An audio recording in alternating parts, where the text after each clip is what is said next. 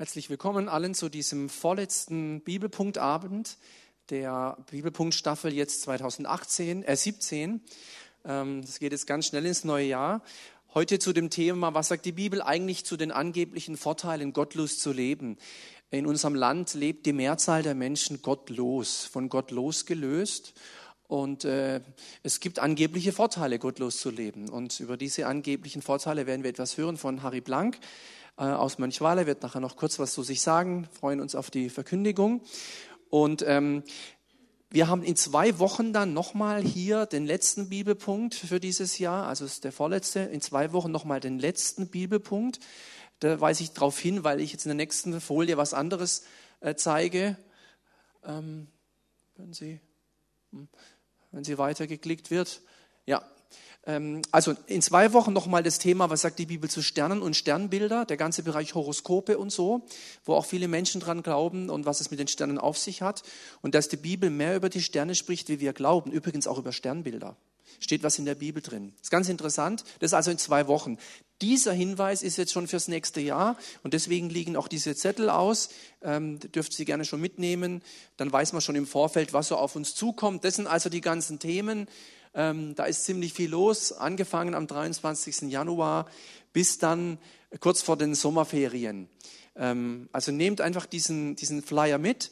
Ähm, da steht alles drauf, wer was und wann äh, zu welchem Thema eben sagt. Und wir haben wieder versucht, ganz unterschiedliche Dinge weiterzugeben. Es gibt ja diesen, dieses Bibeltraining Center, es ist so eine übergemeindliche ähm, Art, Menschen mit dem Wort Gottes in Verbindung zu bringen, Menschen zu schulen und zu lehren. Und äh, dazu gibt es eben auch Flyer und Bibelpunkt ist eine der Lehrformate, mit denen wir weiter eben hier auftreten möchten. Also nehmt es gerne mit, draußen hängen und liegen auch noch welche aus. Und jetzt würde ich gerne noch ein Gebet sprechen, stehen wir nochmal auf zusammen und dann übergebe ich gleich an den Harry Blank.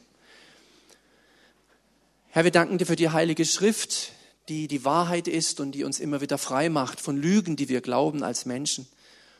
Und viele Menschen auch in unserem Land meinen, dass es Vorteile hat, gottlos zu leben und gottlos zu sein.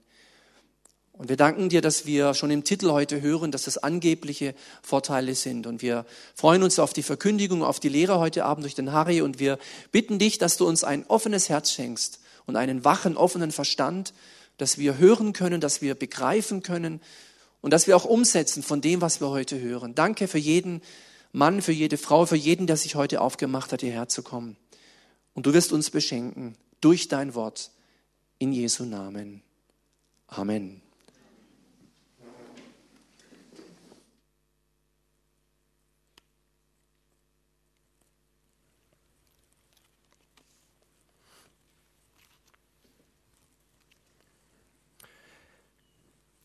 Ja, es ist schön, hier bei euch zu sein.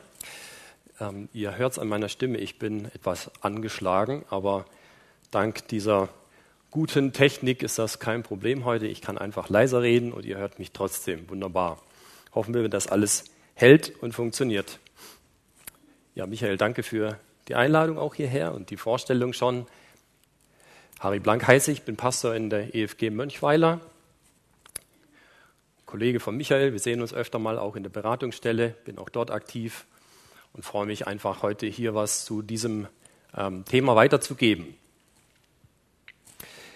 Michael hat es ähm, gerade eben schon auch im Gebet gesagt, angebliche Vorteile. Wir haben dieses Thema vorsichtig formuliert. Was sagt die Bibel eigentlich zu den angeblichen Vorteilen, gottlos zu leben? Sind das wirklich nur angebliche Vorteile oder ist da doch irgendwie mehr äh, dahinter? Ich nehme an, die meisten, die hier sind, leben mit Gott, nicht gottlos. Ich werde mal sehen, im Lauf äh, der Zeit bis um 20 Uhr habe ich ja Zeit heute, ähm, ob hier irgendwo auch eine Fraktion ist, die so darauf wartet, die Vorteile aufgelistet zu bekommen und dann so, ja, endlich habe ich was in der Hand, wo ich dann ja, wahrscheinlich eher nicht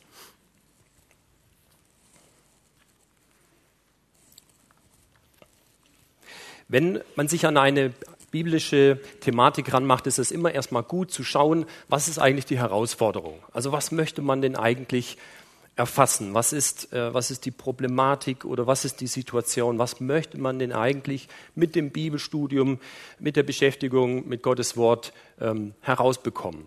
Nicht das Ergebnis, aber erstmal am Anfang so die Herausforderung. Wenn man die verstanden hat, hat man schon ganz viel auch vom, vom Thema äh, verstanden. Die Herausforderung ist also, ähm, gibt es tatsächlich nur angebliche Vorteile für ein Leben ohne Gott oder vielleicht tatsächlich auch echte Vorteile, gottlos zu leben. Das bringt uns natürlich auch weiter zu den vielen, vielen Menschen, die tatsächlich gottlos leben, die den christlichen Glauben kennen. Wir leben in einem christlichen Land, in einem christlichen Europa.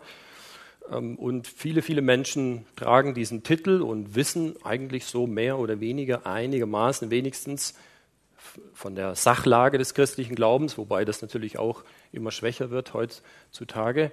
Ähm, aber viele ähm, entscheiden sich mehr oder weniger bewusst dafür, ohne Gott zu leben. Wie ist das im Verhältnis zu diesen Menschen? Und dann natürlich, was sagt die Bibel zu diesem Thema? Ist ja ganz wichtig. Wir wollen ja wissen, was sagt, was sagt Gott, was steht in der Bibel drin? Ähm, welche, welche Erfahrungen machen Menschen und machten Menschen, ähm, von denen die Bibel eben berichtet. Da gibt es Erfahrungen, biblische Personen und Begebenheiten, wo, äh, wo genau diese Fragestellung aufkommt. Äh, wie ist das? Lohnt es sich, mit Gott zu leben oder doch eher nicht? Wie sind also diese Vor- und Nachteile eines Lebens mit oder auch ohne Gott dann auch zu bewerten. Das heißt, was machen wir dann daraus? Wenn man das auflistet, wenn man das anschaut, äh, was ist dann letztendlich die Folge? Und ja, welche Perspektive beleuchtet diese Fragestellung dann von der richtigen Seite her? Also, wo lenkt Gottes Wort uns dann hin? Wie müssen wir diese, diese Fragestellung äh, betrachten, was die Bibel zu den angeblichen Vorteilen, gottlos zu leben, dann sagt. Ich habe im, im Lauf der Vorbereitung dann gemerkt, diese Fragestellung wird für uns, die wir mit Gott leben, relevant, ähm, wenn es im Leben nicht unbedingt ganz glatt läuft und alles super geht. Dann, dann wird diese Fragestellung relevant. Ja? Also wenn alles gut ist, wenn wir, wenn wir glücklich sind, wenn, äh, wenn alles gut läuft und, und alles ist so im Lot, dann ist diese Fragestellung eher, ja, vielleicht braucht man sie irgendwann einmal. Aber wenn es Dinge gibt, Situationen im Leben, wo es eben nicht gut läuft, Leid, Not irgendwie, dann, dann kommt diese Frage hoch in Menschen.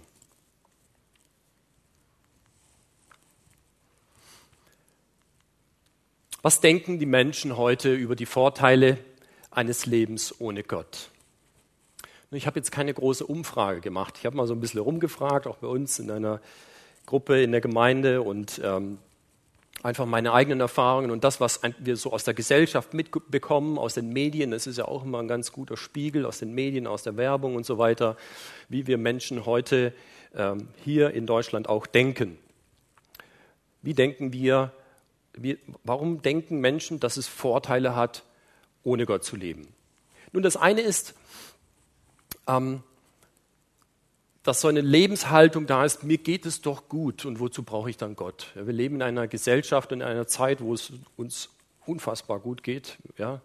Ähm, auch wenn man von Nöten hört und wenn es auch Nöte gibt, natürlich, aber insgesamt gesehen geht es den Menschen einfach unheimlich gut. Die Wirtschaft brummt und äh, es sind keine Kriege hier, keine großen Katastrophen und irgendwie es ist keine, keine ähm, Not im Volk oder im Land, äh, dass die dann irgendwie die Menschen dazu bringt, nach Gott zu schreien. Das passiert ja dann, wenn eine große Not kommt, dann fangen die Menschen wieder an, nach Gott zu rufen und zu suchen. Aber wenn es dann, wenn es super läuft, so dann ist ja alles okay. Warum soll ich dann was machen? Das ist so meine Beobachtung, das ist einer der Gründe. Ein weiterer Grund ist, Menschen wollen heute äh, ganz stark ähm, selbstbestimmt leben, ein eigener Chef sein.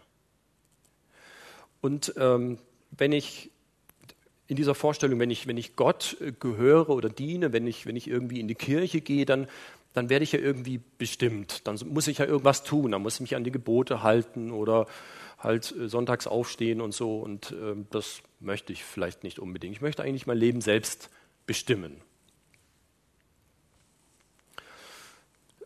Ähm, dann ist auch ein, wichtiger Punkt aus meiner Sicht, dass ähm, die Kirche für viele Menschen heute nichts mehr zu sagen hat, bedeutungslos geworden ist. Ist leider so. Ja. Äh, einfach ein Stück weit bedeutungslos geworden ist, weil ähm, aus meiner Sicht der größte Grund dafür ist, der wichtigste Grund dafür ist, dass das Evangelium nicht mehr im Mittelpunkt der Kirche steht. Und dann, äh, dann wird vieles bedeutungslos. Dann redet man über Nebensächlichkeiten und, äh, und dann fragen sich die Leute, ja, brauche ich das? Das finde ich ja auch woanders. Und irgendwie eine gute Mitmenschlichkeit und gute Kameradschaft kann ich auch im Verein finden. Dann brauche ich die Kirche eigentlich nicht mehr. Manche denken auch, der Glaube ist etwas für schwache Menschen. Ja, diejenigen, die so psychisch irgendwie schwach sind, die nicht so recht im Leben zurechtkommen, die brauchen halt den Glauben, dass es für sie so eine geistliche Krücke ist.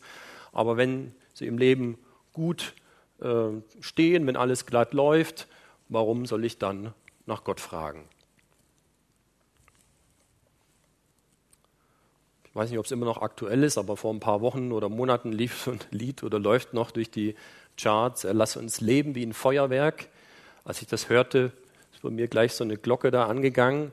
Ähm, irgendwie, man, ähm, man lebt ja nur einmal und schnell und dann muss man das auch irgendwie genießen und die Zeit ist kurz und am Ende bleibt ja nur ein Häufchen Asche übrig, so mit meinen Worten wiedergegeben, der Inhalt dieses Liedes. Und darum, lass uns leben wie ein Feuerwerk. Man lebt nur einmal und heute und dann geben wir Gas und lass uns feiern und leben und das ist so ein Stück weit Lebensmotto. Auch in der jungen Generation erlebe ich das ganz stark. Genießen, weil man weiß ja nicht, wie lange man zu leben hat. Ja, was sagt die Bibel? Ähm, ich habe mal eine kleine Auswahl von Bibelstellen ähm, herangezogen, weil die Bibel doch ganz schön viel auch dazu sagt. Ich möchte an den Anfang jeweils ähm, einen, ein Zitat stellen Kurt Tucholowski, Tucholsky, nicht Tucholowski, Tucholsky, ein Schriftsteller, der schon fast 100 Jahre tot ist, ähm, hat gesagt oder geschrieben, ihr müsst euch schon daran gewöhnen, dass es sehr vergnügte Heiden gibt. In mir ist nichts, was erlöst werden muss. Ja, ihr Christen, ihr müsst euch daran gewöhnen. Es gibt sehr vergnügte Heiden. Es gibt Heiden, die machen nicht den Eindruck, dass sie unbedingt Erlösung brauchen. Denen geht's gut. Denen geht's gut. Ähm, mal ein paar Bibelstellen dazu.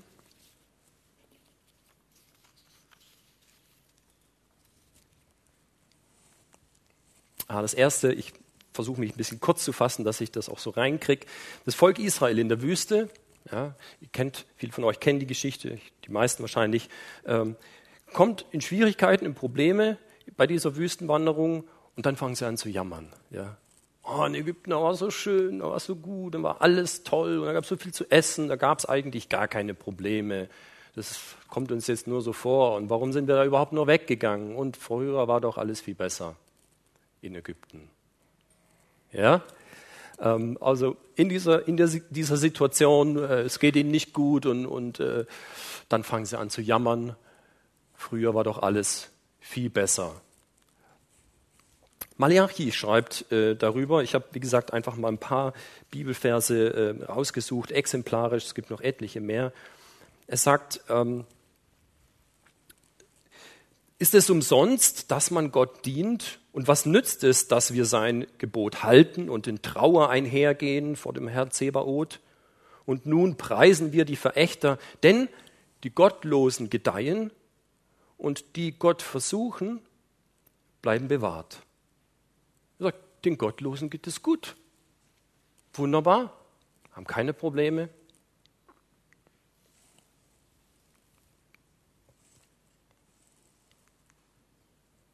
Prediger schreibt relativ viel darüber, über das eitle Leben. Ja. Das eitle Leben. Das Leben ist eitel. Dies alles habe ich gesehen in Prediger 7, Vers 15, exemplarisch, in den Tagen meines eitlen Lebens. Da ist ein Gerechter, der geht zugrunde in seiner Gerechtigkeit.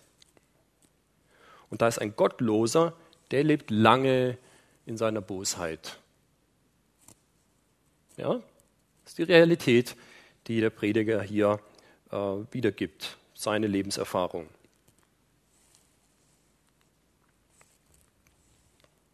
Jeremia 12.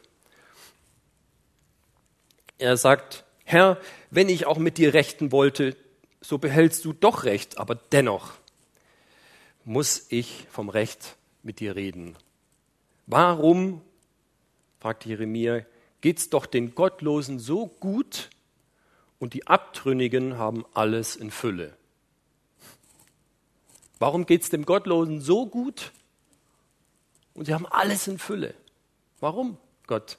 Ich weiß, du hast recht, aber trotzdem, die Frage bewegt mich. Ja.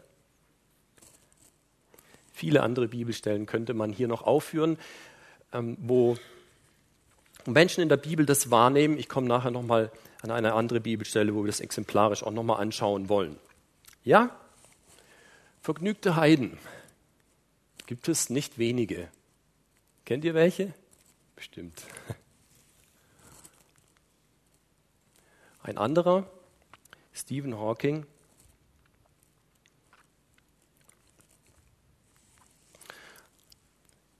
er schreibt, im Grunde bewegen nur zwei Fragen die Menschheit. Die erste Frage, wie hat alles angefangen? Und die zweite, wie wird alles enden? Er, der ja eigentlich nicht unbedingt der Verfechter für den christlichen Glauben ist, ähm, weiß aber dennoch um diese Fragestellung, die die Menschen umtreibt. Darum geht es den Menschen eigentlich. Irgendwann in bestimmten Situationen fragen wir uns das. Und irgendwie die ganze Wissenschaft, die ganze Forschung, alle klugen Köpfe kommen irgendwann an diesen Punkt oder an diese Punkte ähm, zu fragen, wie hat alles angefangen? Wo kommen wir her? Und wie wird alles enden? Wo gehen wir hin? Das bewegt uns Menschen.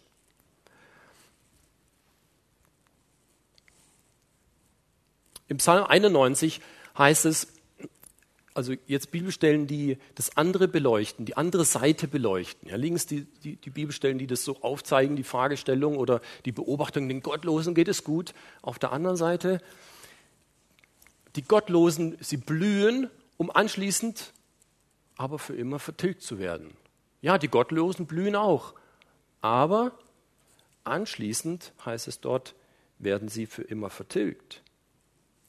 Oder in Sprüche 10, Vers 28. Äh, Der gottlosen Hoffnung wird verloren sein. Der gottlosen Hoffnung wird verloren sein.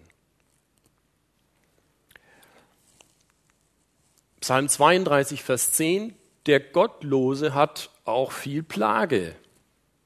Dem Gottlosen geht es nicht immer nur gut. Der Gottlose hat viel Plage, heißt es hier. Und Jesaja schreibt dazu in, in Jesaja 48, ähm, die Gottlosen haben keinen Frieden. Und das ist ein ganz, eine ganz wichtige Aussage, eine ganz wichtige Beobachtung. Die Gottlosen haben keinen Frieden. Ja, ähm, es geht den Gottlosen offensichtlich oft recht gut. Aber ähm, diese Verse geben das schon wieder, ähm, wenn man ähm, vor allem das Ende der Gottlosen anschaut, wohin das führt und auch die Lebensqualität, wenn man ein bisschen tiefer hinschaut, etwas genauer hinschaut, ähm, ist doch sehr fraglich. Die Gottlosen haben keinen Frieden. Viele, viele andere Stellen könnte man hier noch anführen. Ich möchte hier zum Schluss nur noch einmal Malachi zitieren, der eben in Vers 14, ich habe es vorhin äh, gelesen, gesagt hat, lohnt es sich Gott? Lohnt es sich tatsächlich, ähm, gottesfürchtig zu leben? Die Gottlosen gedeihen und die Gott versuchen, bleiben bewahrt. Und dann, zwei, drei Verse später, sagt er aber dann, Gott spricht hier, dann sollt ihr wieder sehen, was für ein Unterschied ist zwischen dem Gerechten und dem Gottlosen, zwischen dem, der Gott dient und dem, der ihm nicht dient. Denn siehe, es kommt der Tag, der brennen soll wie ein Ofen. Da werden alle Verächter und Gottlosen Stroh sein. Und der kommende Tag wird sie anzünden, spricht der Herr Zebaoth, und er wird ihnen weder Wurzel noch Zweig lassen.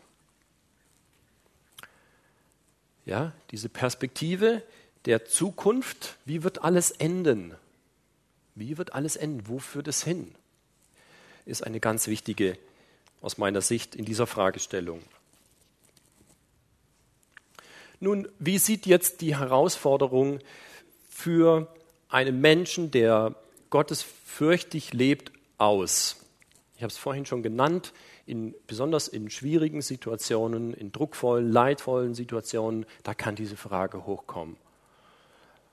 Und ähm, ich möchte anhand von dem Psalm 73 ähm, aufzeigen, wie Asaf damit umgegangen ist, was ihn bewegt hat. Ein etwas längerer Bibeltext, ich lese das erst einmal. Psalm 73.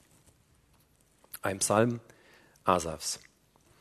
Gott ist dennoch Israels Trost für alle, die reinen Herzens sind. Ich aber, sagt er, wäre fast gestrauchelt mit meinen Füßen und mein Tritt wäre beinahe geglitten. Denn ich ereiferte mich über die Ruhmredigen, als ich sah, dass es den Gottlosen so gut ging. Denn für sie gibt es keine Qualen, gesund und feist ist ihr Leib. Sie sind nicht in Mühsal wie sonst die Leute und werden nicht wie andere Menschen geplagt. Darum prangen sie in Hoffart und hüllen sich in Frevel. Sie brüsten sich wie ein fetter Wanst. Eine coole Sprache, oder? Deswegen habe ich die Übersetzung auch gelassen. Sie tun, was ihnen einfällt. Sie achten alles für nichts und reden böse. Sie reden und lästern hoch her. Was sie sagen, das soll vom Himmel herab geredet sein.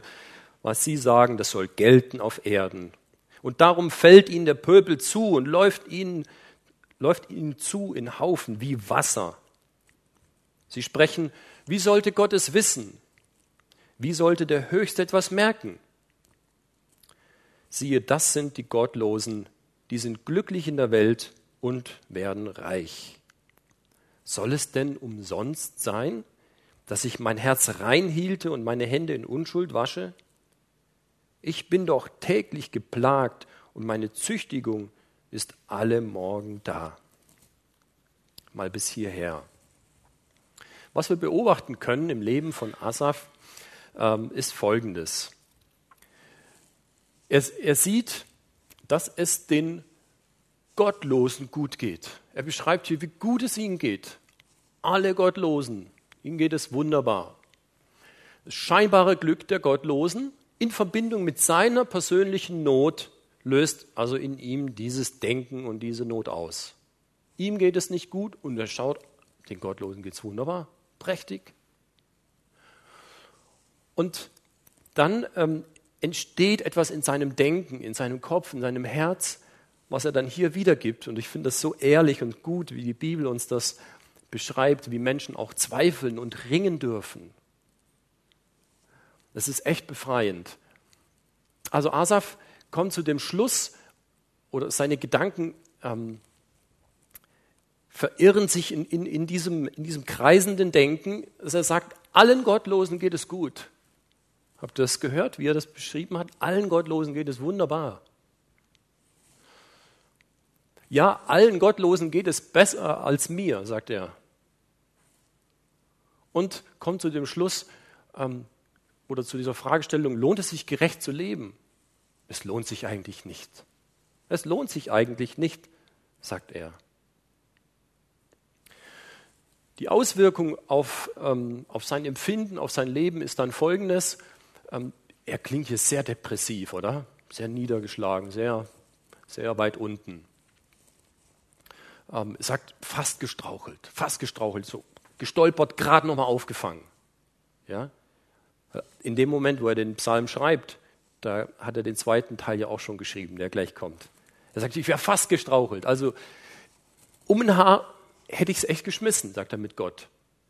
Aus dieser Beobachtung heraus.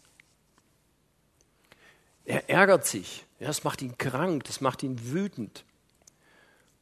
Er eifert und, und, und quält sich. Ja, bis hin zu körperlichen Beschwerden, die er, die er hier äh, beschreibt. Wird täglich geplagt, gezüchtigt. Es tut ihm richtig weh. Schauen wir nochmal, wie er die Situation einschätzt. Er denkt, allen Gottlosen geht es gut. So beschreibt er das hier. Allen Gottlosen geht es besser als mir.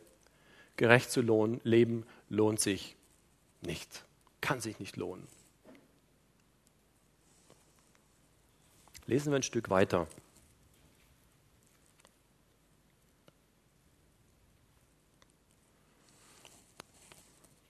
Hätte ich gedacht, ich will reden wie sie, siehe, dann hätte ich das Geschlecht deiner Kinder verleugnet. Also er ist in dieser Spannung da drin. Entweder Gott verleugnen, alles hinschmeißen, oder ich muss irgendwie zu einer Lösung kommen für mich. So sann ich nach, ob ich es begreifen könnte, aber es war mir zu schwer. Jetzt kommt der Wendepunkt in dieser ganzen Geschichte, bis ich ging in das Heiligtum Gottes und merkte auf ihr Ende. Ich schaute auf ihr Ende. Ja, du stellst sie auf schlüpfrigen Grund und stürzest sie zu Boden. Wie werden sie so plötzlich zunichte?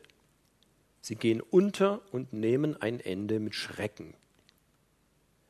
Wie ein Traum verschmäht wird, wenn man erwacht, so verschmähst du, Herr, ihr Bild, wenn du dich erhebst. Als es mir weh tat im Herzen und mich stach in meine Nieren, da war ich ein Narr und ich wusste nichts, ich war wie ein Tier vor dir.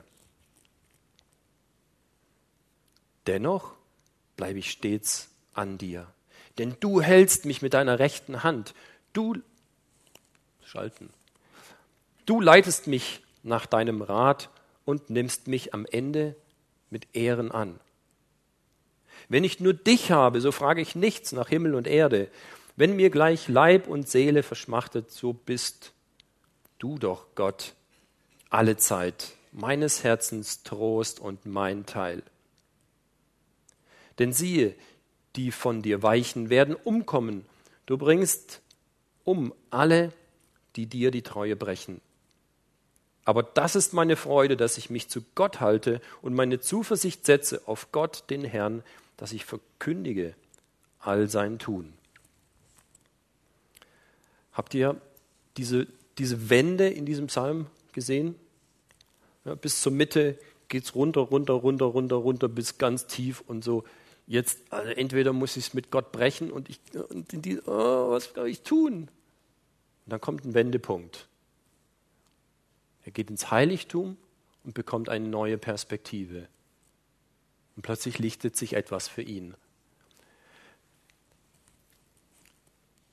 Der rote Teil hier, hat sich nichts geändert, oder? Den Gottlosen geht es scheinbar immer noch gut. Seine persönliche schwere Situation hat sich noch nicht unbedingt verändert. Aber er denkt anders. Er denkt anders. Er hat Gottes Perspektive angenommen. Er merkt plötzlich, die Gottlosen haben gar kein Fundament in ihrem Leben. Ihnen fehlt etwas ganz Entscheidendes, etwas ganz Wichtiges. Sie sind auf schlüpfrigem Grund, sagt er, auf schlüpfrigem Boden. Das Glück der Gottlosen ist von kurzer Dauer. Von kurzer Dauer. Er sagt nicht, sie sind nicht glücklich. Er sagt nicht, sie hätten kein schönes Leben. Aber was er sieht, es ist von kurzer Dauer. Und er kommt zu dem Schluss, doch gerecht leben, es lohnt sich. Es lohnt sich doch. Es lohnt sich doch. Denn mit Gott kann man sogar leidvolle Situationen durchstehen.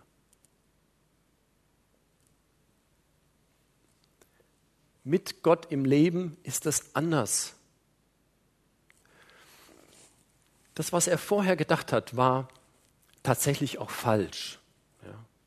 Das gemerkt, gehört auch, was er so am Anfang gedacht hat, allen Gottlosen geht es gut. Hä? Stimmt das wirklich? Jetzt allen Gottlosen immer gut? Das ist einfach nicht wahr. Das ist einfach nicht wahr. Ähm, schauen wir noch, wie, wie sich das auswirkt jetzt hier auf, auf ihn. Plötzlich klingt Asaf ganz anders am Ende dieses Psalms, was für ihn ähm, sicher jetzt nicht, nicht so eine kurze Sache von einer halben Stunde war, sondern das, das war eine, eine Lebensphase, die, die er da durchgemacht hat. Und er beschreibt hier, wie er sich jetzt plötzlich von Gott getröstet weiß. Wie er weiß, Gott ist mein Trost. In Gott habe ich Halt. Wie er einen neuen Anfang mit Gott findet, wie seine Beziehung mit Gott vertieft wird, wie er Gott neu vertrauen kann, neues Vertrauen in Gott hineinlegt, wie er zufrieden ist, ja, nicht mehr so auf die scheinbar äh, problemlosen, ähm, gottlosen schaut, denen immer alles gut gelingt und die essen und trinken haben und sich prahlen und dummes Zeug daherreden und trotzdem ihnen die Leute hinterherlaufen und er rauft sich nur die Haare vorher. Und plötzlich kann er zu einer Zufriedenheit kommen. Zufriedenheit finden und, was ganz wichtig ist, zu neuer Freude. Zu neuer Freude mit Gott. Also ein biblisches Beispiel hier, wie genau diese Thematik, ähm, wie genau diese Thematik hier zur Sprache kommt. Ja, die Frage, ähm, die wir uns am Anfang gestellt haben, was sagt die Bibel eigentlich zu den angeblichen Vorteilen, gottlos zu leben, ist gar nicht so arg an den Haaren herbeigezogen. Die Bibel sagt da schon etwas zu. Ähm, und manchmal scheint es so, als wären diese angeblichen Vorteile nicht angeblich, sondern wirklich, also die sind so stark und die sind so groß, dass man sein ganzes Leben in Frage stellen könnte. Aus meiner Beobachtung sind hier, ähm, ist es ganz wichtig, was für ein Gottesbild wir haben. Also das Gottesbild, die, die Vorstellung von Gott und die Auswirkungen dessen sind ganz entscheidend, ähm, wie wir das sehen, wie wir das äh, ähm, einschätzen. Das erste hier, ähm, es gibt ganz viele Menschen, wir haben es vorhin schon gesagt, denen Gott fern ist, die ihr Leben ohne Gott gestalten. Die vielleicht wissen von Gott rein informativ, die wissen vom christlichen Glauben, die, ja, man kann ja eigentlich nicht in Deutschland leben, ohne etwas davon zu wissen, über Religionsunterricht, Fernsehen, überall kriegt man ein bisschen was mit, die Kirchen stehen rum, Kreuze, äh, tolle Bibelverse darunter und so, also irgendwas kriegt man mit.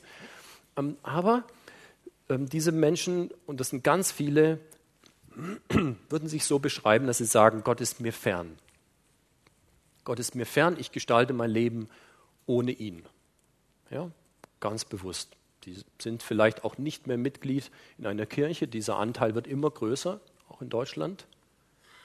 Ich meine, es ist so ungefähr ein Drittel zurzeit der Konfessionslosen, der Menschen, die, die nicht mehr in einer Kirche drin sind. Das ist ein großer Anteil, merkt ihr? War vor 10, 20 äh, Jahren noch wesentlich kleiner, dieser Anteil.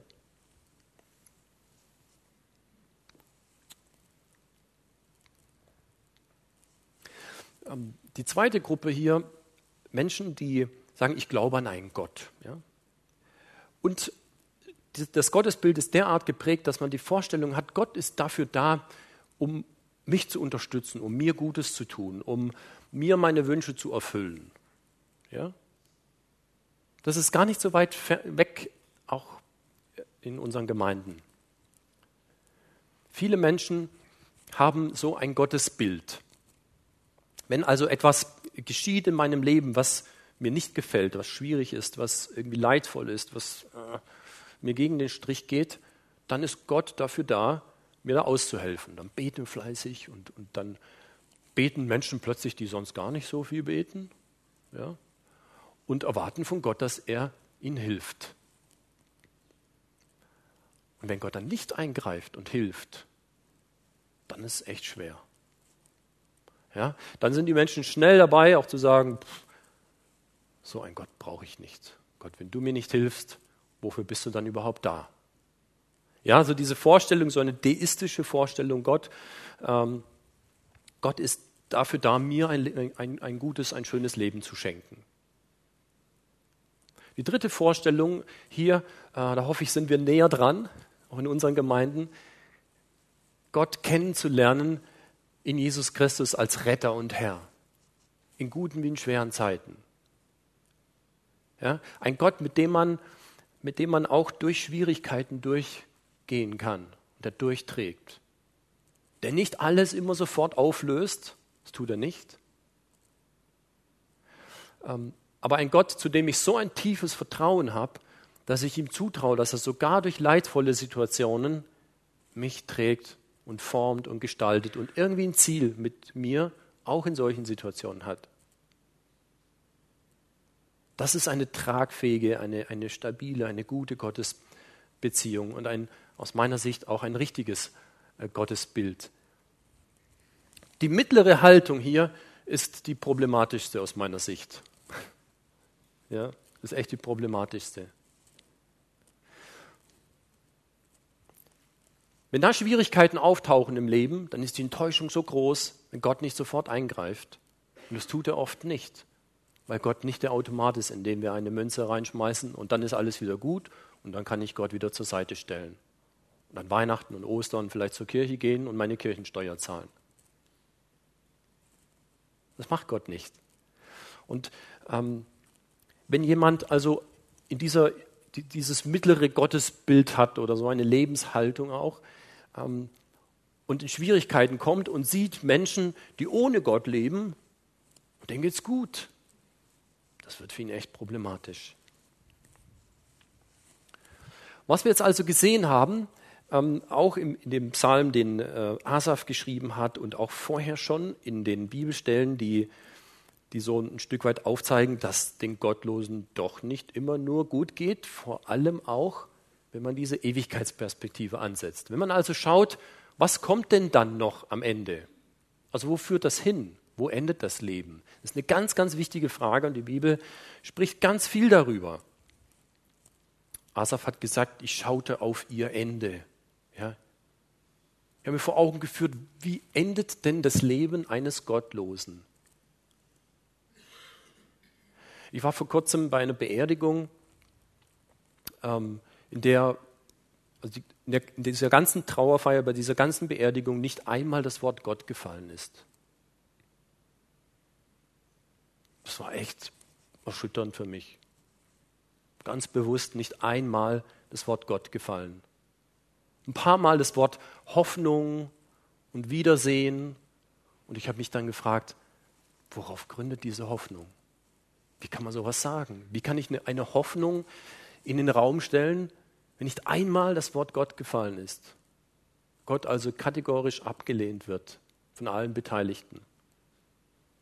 Hat mich sehr erschüttert. Die Bibel spricht sehr viel von der Ewigkeitsperspektive. Wenn Paulus zum Beispiel im ersten Korintherbrief ähm, darüber schreibt, dann bringt er das sogar als das stärkste Argument hier rein.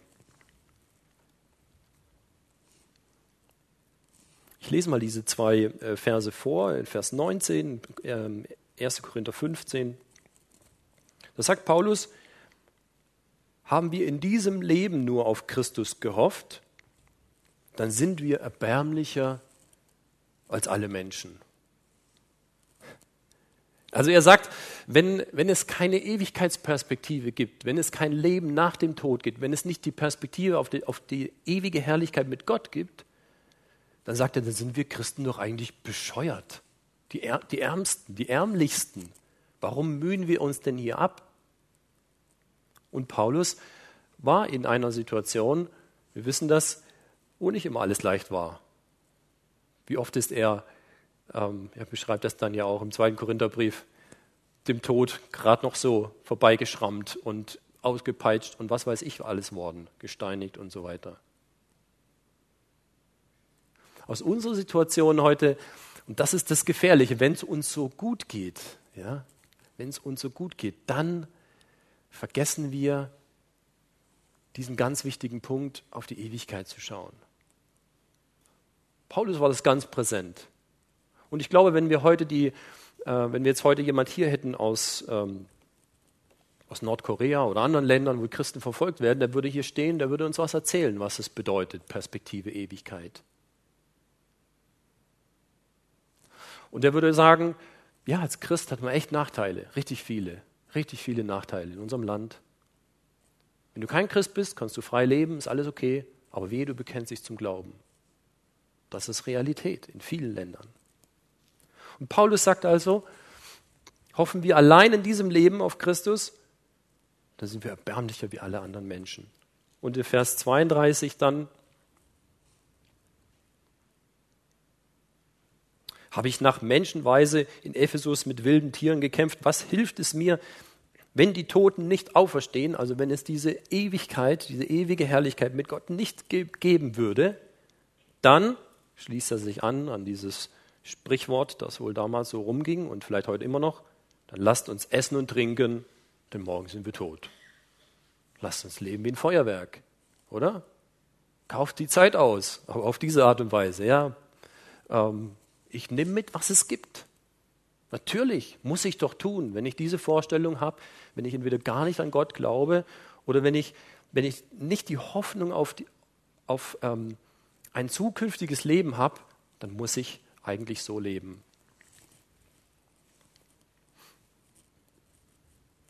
Jesus ähm, spricht in Matthäus 13 von, von dem Schatz, den ein Mensch findet. Und ich finde, das ist ein, ein super Beispiel und ein super Gleichnis für, für das Reich Gottes. In einem einzigen Vers, so ganz kompakt, ähm, bringt Jesus das auf den Punkt. Der Mann, der über so einen Acker schlendert, einen Schatz findet, ihn öffnet und so fasziniert ist von dem, was er da findet, so große Augen und das ist so wertvoll für ihn, so fantastisch, dass er es schnell wieder zugräbt, das Weite sucht und erstmal alles, was er hat, verkauft, um diesen Schatz zu erwerben, das Grundstück zu kaufen und diesen Schatz sein eigen nennen zu können. Aus meiner Sicht eine ganz, ganz äh, wichtige Lektion, die, die Jesus hier lehrt, eine ganz wichtige Haltung, eine ganz wichtige Perspektive. Die Freude über diesen Schatz ist für diesen Mann jetzt schon zu Lebzeiten so groß, obwohl er ihn noch nicht in den Händen hält, weil Jesus vergleicht das ja mit dem Reich Gottes. Er sagt, mit dem Reich Gottes verhält es sich so. Nicht nur, dass dieser Schatz auf den Mann wartet, in der Ewigkeit wird es dann in den Händen halten können und wird es greifbar und wird es real sein. Nicht nur, dass dieser Schatz auf ihn wartet, nein, die Freude über diesen Schatz ist jetzt schon so groß, dass er alles auf sich nimmt, um diesen Schatz zu erwerben. Das ist eine ganz wichtige Haltung für uns als Kinder Gottes. Die Freude über diesen Schatz. Der Wert des Gewinnes, er motiviert zum Verzicht. Ja, wir Christen, wir brauchen tatsächlich nicht so durchs Leben zu laufen, dass wir uns mit anderen, die nicht glauben und denen es scheinbar ganz gut geht und keine Probleme haben, dass wir uns mit ihnen irgendwie vergleichen und messen und sagen, hm, ja, also als Christ muss ich auf das und das verzichten. Und dann sagt mein Pastor immer, ich sollte auch meinen Zehnten geben und dann, dann soll ich hier Sonntagmorgen 10 Uhr habe ich eigentlich, könnte ich eigentlich auch was anderes machen oder irgendwie brunchen gehen oder keine Ahnung, was macht man noch? Frühshoppen oder irgendwas.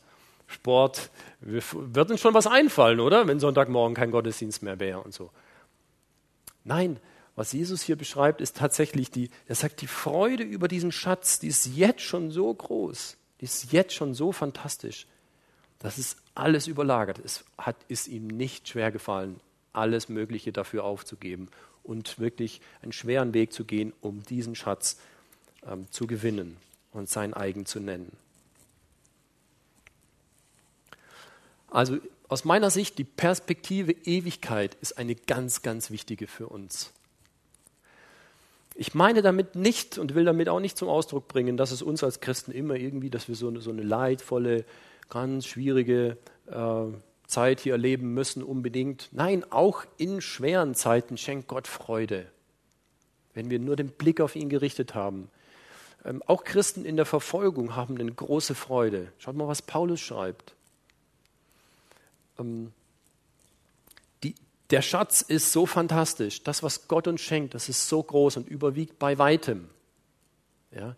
Wir müssen nicht irgendwie in, in, in so einer Trauer-Lämmer-Stimmung durchs Leben gehen. Nein, das möchte Gott nicht von uns. Aber in Situationen, wo es wirklich schwierig ist, da, da möchte er uns ermutigen, ähm, die Perspektive Ewigkeit. Schaut doch, was kommt. Schaut doch nicht nur auf den kurzen Punkt des Lebens, sondern schaut auf die unendliche Linie der Ewigkeit. Was kommt? Und so möchte ich eigentlich auch schon äh, zusammenfassen. Aus meiner Sicht, ähm, so wie ich das wahrnehme, gibt es keine Kausalität zwischen Glaube und Lebensumständen. Glaube oder Nichtglaube und Lebensumständen. Es gibt Gottlose, denen geht es hier auf Erden scheinbar gut. Ja? Die vermissen nichts. Sie sagen, es ist alles okay, mir geht's gut, warum sollte ich Gott brauchen? Das kann sich ganz schnell ändern, das wissen wir. Es kann sich ganz schnell ändern.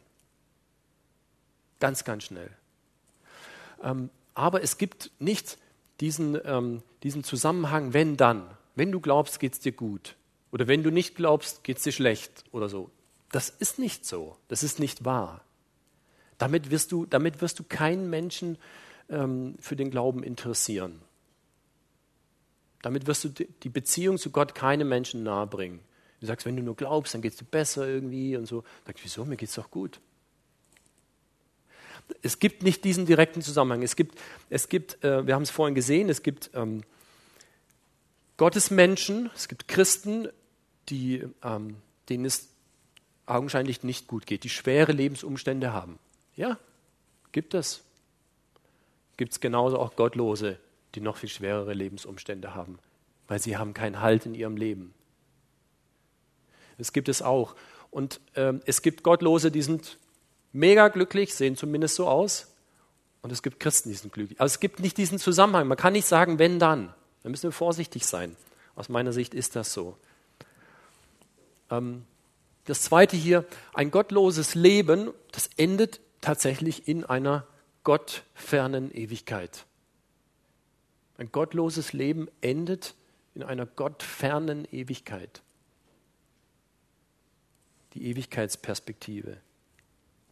Und nur Gott kann uns Menschen geben, was wir wirklich suchen und brauchen. Alle Menschen sind irgendwie, so beobachte ich das, auf der Suche nach, nach der perfekten Beziehung und nach dem perfekten Ort. Und solange wir hier auf dieser Welt sind, versuchen wir das zu finden. Den Menschen, der uns einfach perfekt liebt. Und den werden wir niemals finden. Und der Ort, der einfach perfekt ist. Und sobald ich dort bin, ist er nicht mehr perfekt. Diesen Ort gibt es hier nicht. Und genau das schenkt uns Gott. Genau das gibt uns Gott. Das ist dieser Schatz. Genau das ist der Schatz. Die perfekte Beziehung, Jesus Christus, und der perfekte Ort, der Himmel. Das können wir tatsächlich nur bei Gott finden. Das ist so ein großer Wert, es lässt sich mit nichts anderem aufwiegen. Die Zeit hier kann tatsächlich nur mit dieser Ewigkeitsperspektive verstanden werden.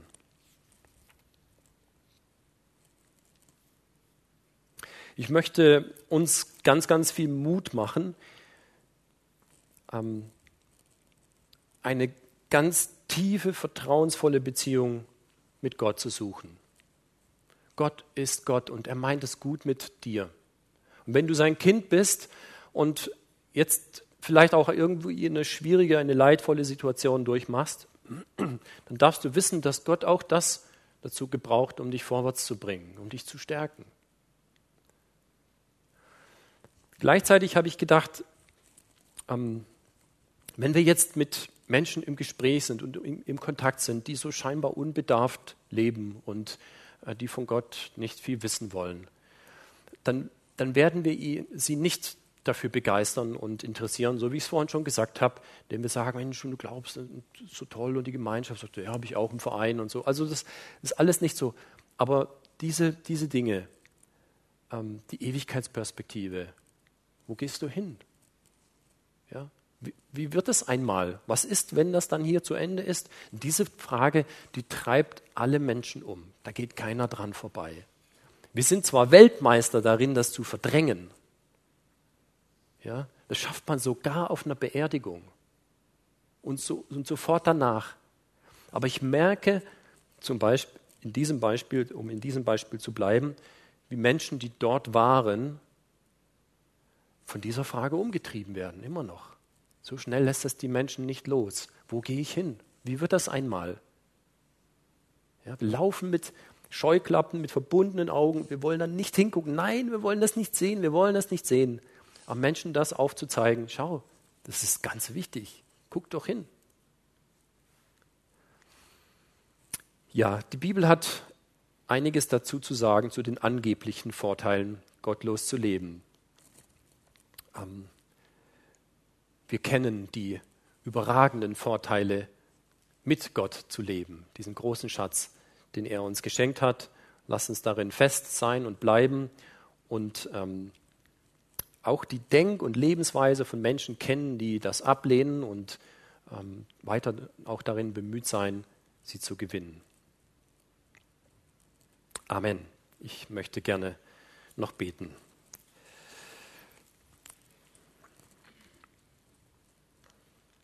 Herr Jesus Christus, du bist dieser der perfekte Mensch geworden. Du bist die perfekte Beziehung, du bist Gott und äh, nimmst uns Menschen an, wie wir sind, gibst uns das, was wir brauchen. Und das ist so wunderbar.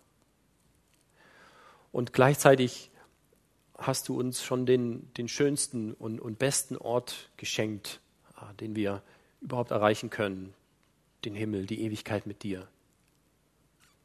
Du siehst auch, in, in welchen Nöten und gedanklichen Zwickmühlen wir manchmal stecken wir uns vergleichen auch mit anderen, wir uns die Frage stellen, ob sich das alles wirklich lohnt. Und da hast du ähm, Worte des Lebens für uns. Da hast du die, ähm, die Macht und den Blick, uns da immer wieder auszurichten auf dich. Dass wir deine Liebe sehen, dass wir den Wert dieses Schatzes immer wieder neu entdecken, dass wir neu ausgerüstet werden, so wie Asaf mit mit äh, Zuversicht und mit Freude und mit Begeisterung von dir nicht nach rechts oder links schauen müssen, was passiert, sondern einfach auf dich zu schauen. Und danke, dass du, Gott, versprochen hast, uns zum Ziel zu bringen. Danke, dass sich ein Leben mit dir lohnt. Amen.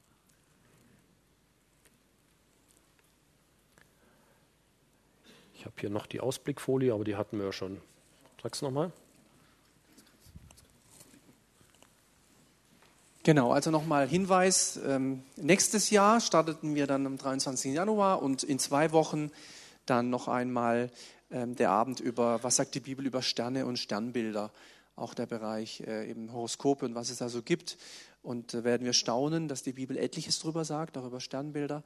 Aber jetzt vielen Dank nochmal, Harry, für den Abend und lasst uns da wirklich dranbleiben. Gottes Segen dir weiterhin, deinen Dienst. Und euch allen jetzt einen, ein gutes Heimkommen und noch eine gesegnete Woche.